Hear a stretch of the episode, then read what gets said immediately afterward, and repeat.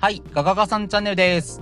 今回は全日本プロレス2.19後楽園メイン三冠戦を終えて思うことをお送りいたします。はい。で、まずこの日ですね、超満員お客さん入ってましたね。まあ、これは永田さんというか、まあ、高木とかも出てましたから、新日効果をね、感じずにはやれない、そんな大会でした。で、そんな大会のメインですね、三冠ヘビー級選手権試合、宮原健人 VS 永田裕二で、まず、結果ですね、23分6秒、バックドロップホールドで永田さんの勝ち。まあ、この結果によって、永田さんが69代三冠王者となりました。はい。で、そう。これでグランドスラムだけじゃないんですね。とダブルグランドスラム達成というわけで、えっと、三冠、IWGP、GHC、で、チャンカン、G1、N1 グローバルリーグか。というわけでね、はい。で、試合は、まあ、正直、面白かったです。ただまあ、これも、どうなんだろうっていうか。まあ確実に永田さんに対するハードルは下がっていたので、まあやっぱちょっとずるいなっていうか、あの、全日参戦しだして、まあ半年以上経ちますけど、まあ半年以上かけてハードルを下げてくるっていう。まあね、普段ちゃんとやんなくて、で、タイトルマッチ、まあ大一番だけですね。まあそこだけ頑張ったら、そりゃすごいって見えるわな、なんて思いながら、まあ面白かったんで、よかっまあよくはないのかな、やっぱり。いや、本当まあ、しつこいんですけど、去年の王道トーナメントの宮原健人対永田裕二ですね。まあ、この試合がやっぱり宮原健人のワーストマッチだと私は思っているので、まあ、そう言ってる身からすると、まあ今回の試合は安心したなっていうか、まあ本当に宮原健人の試合でがっかりっていうのは、や本当にしたくないので、まあその面で言うと、安心良かったかなと思います。じゃあ、ちょっと試合振り返ってみましょうか。はい。で、そう、まずあの、中田さんのセコンドに、ヤングライオンだけじゃなくて、エボリューション、佐藤光、田村段がついてまして、いや、まあ、光はまだしも、やっぱり田村段、段のセコンドは、正直見たくなかったなっていうのがありますね。はい。で、試合は、まあ、エプロンでの攻防以降ですかね。一気に火がついたのは、はい。で、その後、まず、永田さんが、そう、場外でエクスプロイダー決めるんですけど、まあ、これも普段やんないです、もう。いや、ほんとずるいなって思いながらも、まあ正直テンションは上がりました。はい。で、その後の技の応酬ですね。とまず、えっと、永田さんのなだれ式エクスプロイダー。そこからのケントがジャーマン。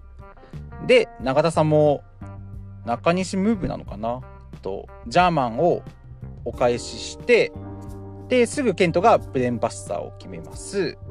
で、永田さんも負けじとエクスプロイダーっていう。で、ケントのブラックアウトで両者ダウンみたいな。まあ、ノンストップとは言わないですけど、まあ、この、トントン進むっていうか、テンポのいい展開は、まあ、ここも正直見入ってしまいました。はい。いや、ほんと、いや、ここもなんですよね。いや、ほんといつもこれぐらいやれよっていう。中田さんっていう。で、その後、えっと、エルボー合戦が始まりまして、で、まあ、これは永田さんもケントもですけど、まあ、なんていうんですかね。セーブモードというか、まあ、そんなに激しさもないエルボー合戦が始まって、で、ここでですよ。まあ、永田さん、正直すげえなと思ったのが、キレのあるアビセゲリですね。いや、本当あの、エルボー合戦、ちょっと、だれてきたところで、まあ、緩急というか、いや、まあ、ここはやっぱりキャリア、永田さん、さすがだなっていう。いや、本当この浴びせ蹴りですね。この試合の永田さんで一番グッときたのはこの浴びせ蹴りでした。私は。はい。で、そう。で、あのー、まあ、前回の八王子大会でも、あの、永田さん、斎藤潤相手に、あの、エクスプロイダー決めようとして、でもまあ、投げられないってなると、とっさにあの腕固めに切り返したりとか、まあ、そこもおってなったので、まあ、永田さんのこういうなんか切り返しっていうんですか、そういうのはすげえいいなと、まあ、改めて思わされました。はい。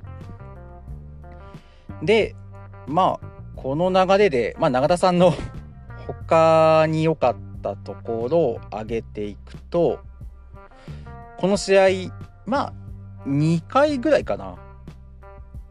宮原健人のブラックアウトを顔面、真正面から受け切ったところかなと思います。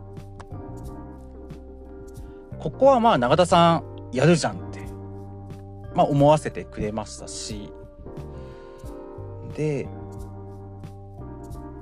あとはまあ、ラストっすね、ラスト。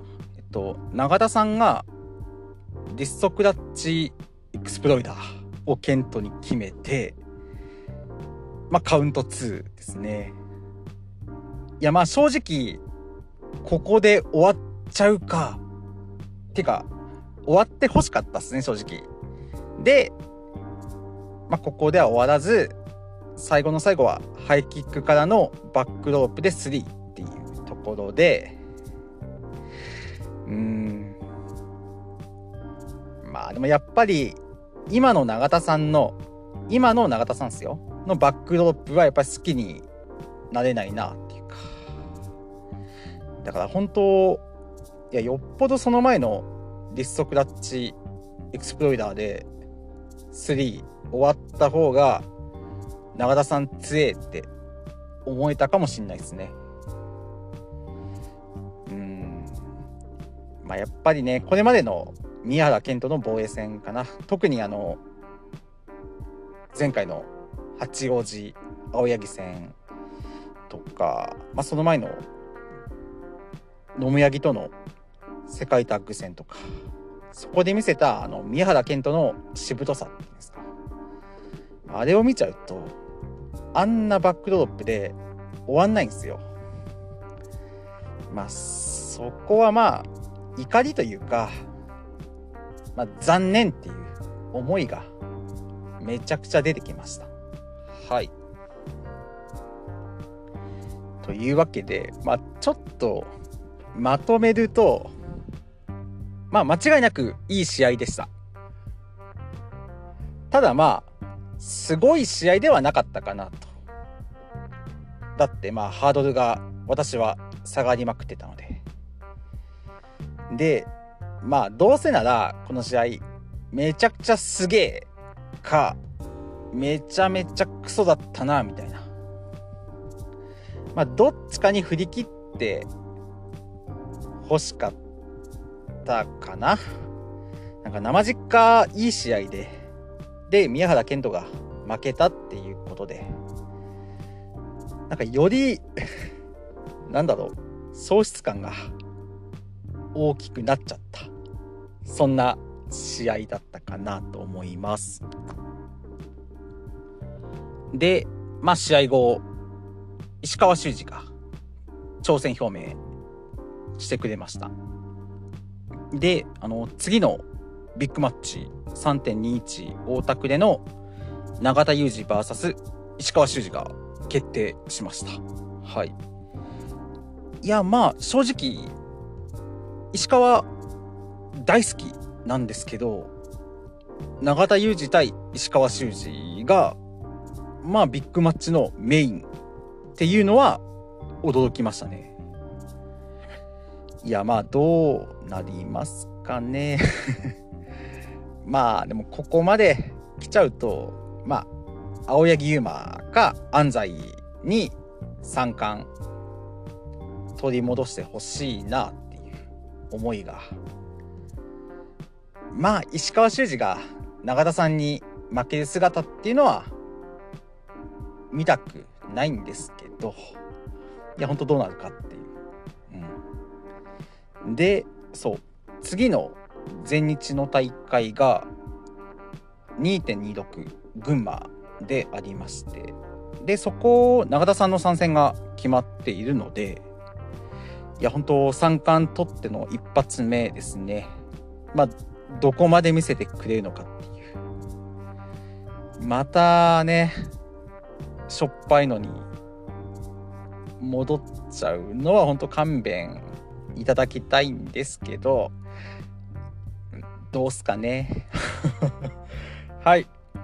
というわけで、まあ、永田さんに対して手のひら返しまでとはいかなかったですけど、うん、まあでもまあ、永田さん三冠取ったからにはやっぱりね、盛り上げてほしいし、